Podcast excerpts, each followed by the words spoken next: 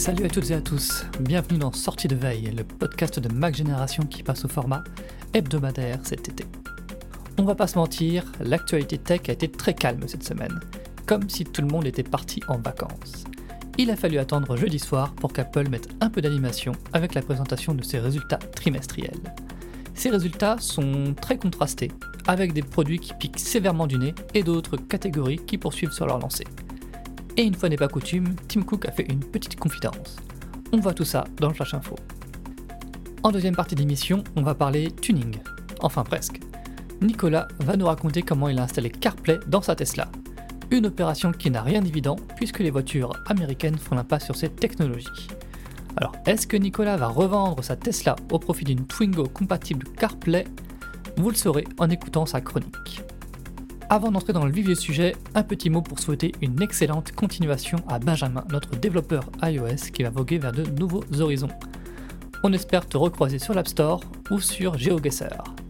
Et on souhaite la bienvenue à son successeur Artem, qu'on est très heureux d'accueillir dans l'équipe.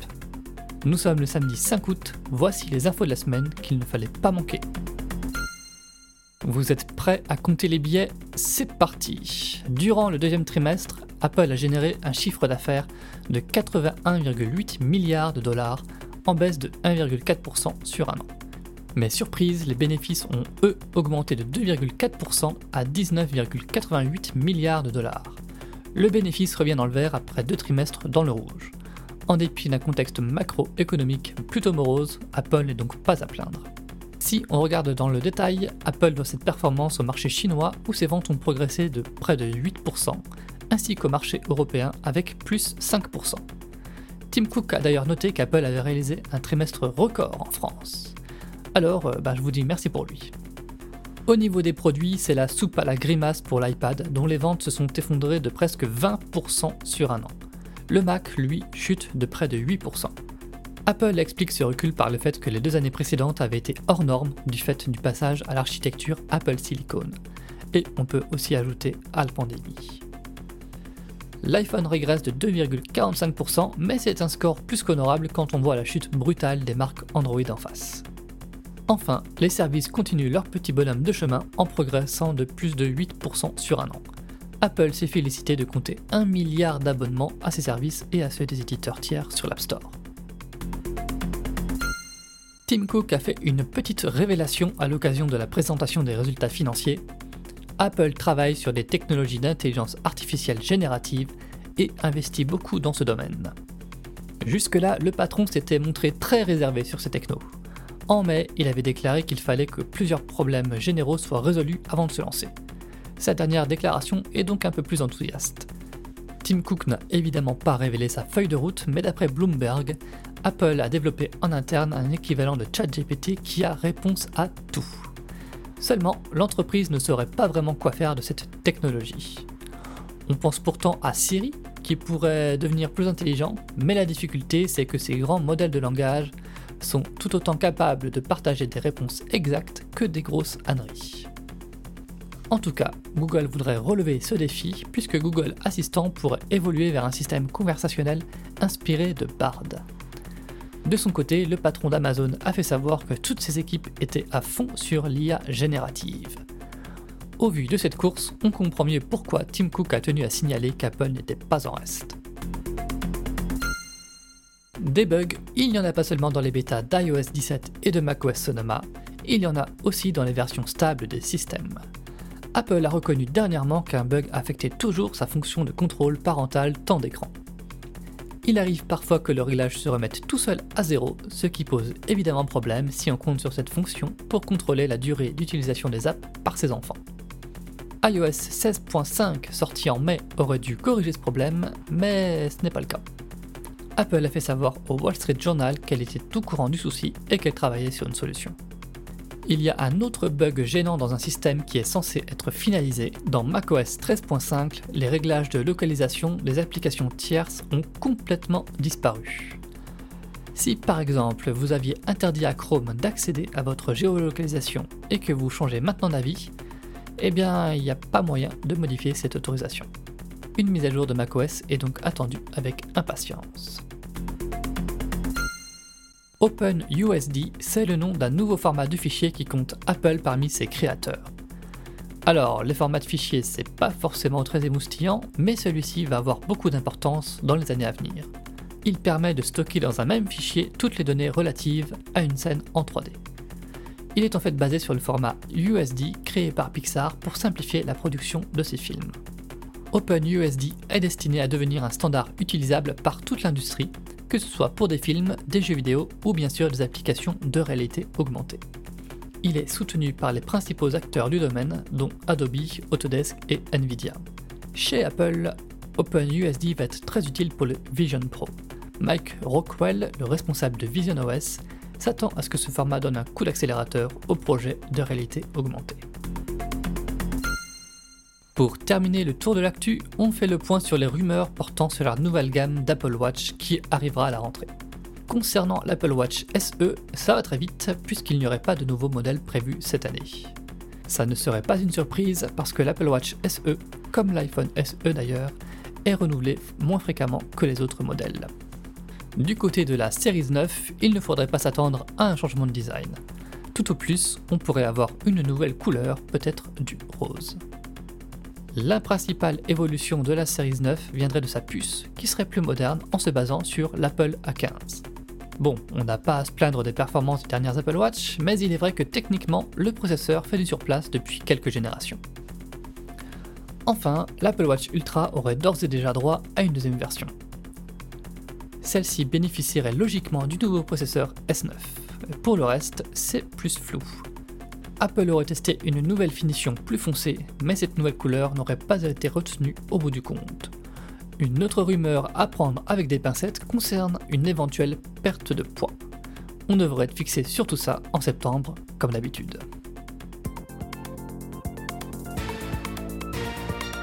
Si vous écoutez cette émission en voiture sur la route des vacances, il y a des chances que vous le fassiez grâce à CarPlay. L'interface d'Apple qui s'affiche sur l'écran des véhicules a en effet été adoptée par tous les constructeurs automobiles. Enfin, tous sauf un. Tesla, puisque c'est de lui qu'il s'agit, mise toujours exclusivement sur son propre système embarqué pour gérer le multimédia et tout le reste. Mais c'était sans compter sur un bidouilleur talentueux, le polonais Michal Gabinski, qui a réussi à mettre au point un procédé pour intégrer CarPlay. Alors, est-ce que c'est une bonne solution? C'est ce qu'on va voir avec Nicolas qui a fait l'essai avec sa Tesla. Salut Nicolas. Salut Stéphane, bonjour tout le monde. Alors, euh, on sait que le système d'exploitation de Tesla est propriétaire et CarPlay est aussi une technologie propriétaire. Euh, du coup, comment on fait malgré tout pour associer les deux? C'est sûr que c'est pas évident au premier abord parce qu'il n'est pas question de modifier quoi que ce soit, ni du côté de Tesla. C'est un système d'exploitation qui a été basé sur Linux, mais qui a été bien fermé par la suite, et encore moins celui d'Apple. Euh, comme on sait, hein, c'est tout aussi fermé euh, du côté d'iOS. Donc le projet euh, Tesla Android que, j'ai utilisé pour cet essai, il exploite deux environnements qui sont à peu près ouverts pour apporter CarPlay dans cet écosystème fermé. D'un côté un navigateur web et de l'autre Android. Concrètement, donc les voitures euh, conçues par Tesla embarquent toutes un navigateur web qui est basé sur Chromium et qui peut fonctionner en permanence même quand on roule. Ça c'est important pour un usage euh, comme CarPlay. Et donc ce navigateur peut afficher n'importe quel site web. Mais évidemment, CarPlay ne s'affiche pas comme un site web à la base, hein, ça marche pas comme ça du tout. Donc la deuxième idée du créateur du projet, dont je ne devais pas répéter le nom, tu l'as très bien fait, c'est de détourner Android. Je me suis exercé euh, avant. J'imagine. Donc c'est pour ça que ça s'appelle Tesla Android. En fait, il a utilisé une version euh, modifiée par ses soins d'Android, la version open source hein, évidemment. Cette version, elle a été faite pour tourner sur un Raspberry Pi, d'une part, et d'autre part pour projeter l'image du système. Euh, non pas sur un écran intégré, euh, celui d'une tablette ou d'un smartphone, mais sur une page web. Au bout du compte, on obtient une tablette Android projetée sur la tablette de la voiture via son navigateur web. Euh, il manque un dernier élément, c'est CarPlay, mais ça c'est assez facile, on connaît bien. Il y a plein de d'ongles sur le marché qui permettent d'apporter CarPlay sans fil à un appareil Android ou à des autoradios d'ailleurs. C'est ce qu'on utilise dans pas mal de voitures qui n'ont pas CarPlay, c'est une, option. Et euh, donc en rajoutant ce dongle-là, on a effectivement le système propriétaire de Tesla et d'Apple qui peuvent communiquer en quelque sorte via ce navigateur web et via ce Raspberry Pi avec euh, Android installé dessus. Alors, tu as roulé avec ce système pendant quelques semaines. Est-ce que ça fonctionne bien? Parce que j'ai l'impression que c'est quand même beaucoup de bidouilles. Alors, c'est beaucoup de bidouilles, mais dans la situation optimale, on peut avoir une expérience qui est assez similaire à celle d'une voiture qui aurait CarPlay nativement. Alors cette situation optimale, c'est si ma Model 3 est encore allumée, ou en tout cas si elle est restée en veille, et si le Raspberry Pi avait été configuré auparavant. Dans ce cas-là, bah, je peux entrer à bord, euh, l'iPhone va se connecter, il va identifier en fait le dongle CarPlay que, que j'évoquais précédemment, il va se connecter à lui, le navigateur web de la voiture va afficher immédiatement Android, puis CarPlay, c'est configuré comme ça. Et donc, euh, bah, en quelque sorte, en, quelques secondes, on a CarPlay sur l'écran. On peut choisir un morceau, un podcast, on peut sélectionner une destination euh, dans l'app de son choix, que ce soit Plan Waze ou autre, et on peut suivre les instructions vraiment euh, comme si on avait CarPlay nativement. Alors ça, c'est l'idéal. En pratique, c'est pas toujours aussi simple. Le premier écueil assez évident, c'est si la voiture est passée en veille, ce qu'elle fait quand même quand on ne l'utilise pas normalement. Dans ce cas, le Raspberry Pi n'est plus alimenté, il va s'éteindre. Et euh, au moment où on va ouvrir la porte à nouveau, la voiture va se réveiller et là, il va être alimenté, il va redémarrer. Mais entre le moment où il démarre et le moment où CarPlay peut afficher euh, son image dans le navigateur, il s'écoule une bonne minute, mais vraiment au minimum, c'est plutôt une à deux minutes. Ce qui veut dire qu'au quotidien, quand on part, eh ben, pendant une à deux minutes, on n'a rien. En tout cas, on n'a pas CarPlay dans, dans, sa voiture. Donc soit il faut attendre que ça se fasse, soit il faut ben, commencer le trajet sans. Et puis ça, c'est encore quand tout fonctionne bien, parce qu'il y a aussi pas mal de bugs. C'est vrai qu'il y a beaucoup de bricolage en, euh, imbriqués les uns sur les autres. Donc ça arrive que ben, la connexion Wi-Fi entre la voiture et le Raspberry Pi ne se fasse pas, ou alors que le micro-ordinateur, donc le Raspberry Pi, ben, il n'arrive pas à faire tourner correctement Android. Moi, j'ai eu des plantages euh, du Raspberry Pi. Il y a aussi le navigateur web, parce que ben, c'est un navigateur web. Euh, en plus, un navigateur web qui doit afficher une vidéo, en fait, concrètement. Donc, il peut planter lui aussi. Donc, euh, au bout du compte, c'est un bricolage qui est assez impressionnant d'inventivité. Pour arriver à penser à tout cet euh, enchaînement de fonctions, c'est quand même assez bluffant. Mais ça reste un bricolage. Euh, et on le sent quand même euh, au quotidien. Surtout que alors moi j'ai noté une latence euh, vraiment importante quand on manipule l'écran tactile. il peut y avoir jusqu'à une seconde entre, entre le, moment où je fais une action à l'écran et le moment où l'écran réagit. Ce qui est vraiment un peu frustrant, surtout quand on conduit. C'est pas le moment où on, est là à se dire ah, est-ce que ça a marché, est-ce que ça n'a pas marché? Cela dit, il faut préciser que d'autres lecteurs ont signalé que c'était pas le cas chez eux. Et ça dépend a priori aussi pas mal de l'ordinateur embarqué dans la voiture. Bon, c'est, là, on va pas rentrer dans les détails, mais la mienne a deux ans et elle a une ancienne génération de, processeurs qui sans doute euh, aident pas. Ok, deux ans et, déjà vieille alors euh, comme, euh, comme Tesla. Et eh oui, c'est un ordinateur, hein, qu'est-ce que tu veux? Alors au bout du compte, cette expérimentation, est-ce que, est-ce que ça t'a donné envie d'avoir définitivement CarPlay dans ta Model 3 Alors pour être honnête, non. c'est en grande partie parce que bah, ce projet Tesla Android, ça reste un bricolage, comme on le disait précédemment qui, moi, m'a un peu énervé au quotidien. Il y avait, euh, il y avait pas mal de compromis à faire. C'est vrai que j'en ai pas parlé jusque-là, mais un des problèmes qu'on rencontre, c'est que étant donné que la voiture est connectée sur le Wi-Fi du Raspberry Pi, pour qu'il y ait la connexion entre les deux, du coup, c'est le Raspberry Pi qui doit fournir une connexion Internet à la voiture, parce que quand elle est connectée en Wi-Fi, elle n'utilise pas sa propre puce 4G. Euh, Il faut savoir qu'une Tesla, c'est une voiture qui est très connectée, elle est normalement en permanence reliée à Internet, elle envoie des données en permanence sur les serveurs de Tesla, elle peut recevoir des commandes avec l'app, etc. Donc ne pas avoir de connexion, c'est un problème. Et pour, euh, combler ça, pour pallier ce problème, ben, il faut ajouter un autre modem qui est relié au Raspberry Pi, un modem qui doit avoir sa propre carte SIM, son propre forfait. Et malgré tout, j'ai souvent eu des bugs aussi où ben, la voiture était concrètement euh, pas connectée. Après, au-delà des défauts euh, liés à ce projet en particulier, parce qu'on pourrait dire bon, on pourrait l'améliorer, mmh. c'était aussi ma première vraie expérience avec CarPlay. Jusque-là, j'avais joué quelques minutes ici ou là, mais là vraiment, je l'ai utilisé sur la route pendant des trajets, des trajets, voilà, du quotidien. Et euh, j'ai été assez surpris et on peut même dire déçu par euh, des limitations que j'ignorais jusque-là. Euh, celle qui m'a le plus frappé, c'est qu'il n'y a pas de multi-touch avec CarPlay. Donc par exemple, si on veut modifier le zoom sur une carte, on ne peut pas le faire avec des pincements comme on a l'habitude de le faire sur tous nos smartphones et tablettes ou dans la voiture avec le système de Tesla. Il faut appuyer sur des boutons plus et moins pour changer le zoom. Je ne sais pas si vous imaginez comme, comme il y a 20 ans. Et euh, l'autre problème fondamental du CarPlay actuel, en tout cas, c'est qu'il reste isolé euh, dans son coin sans communiquer avec la voiture.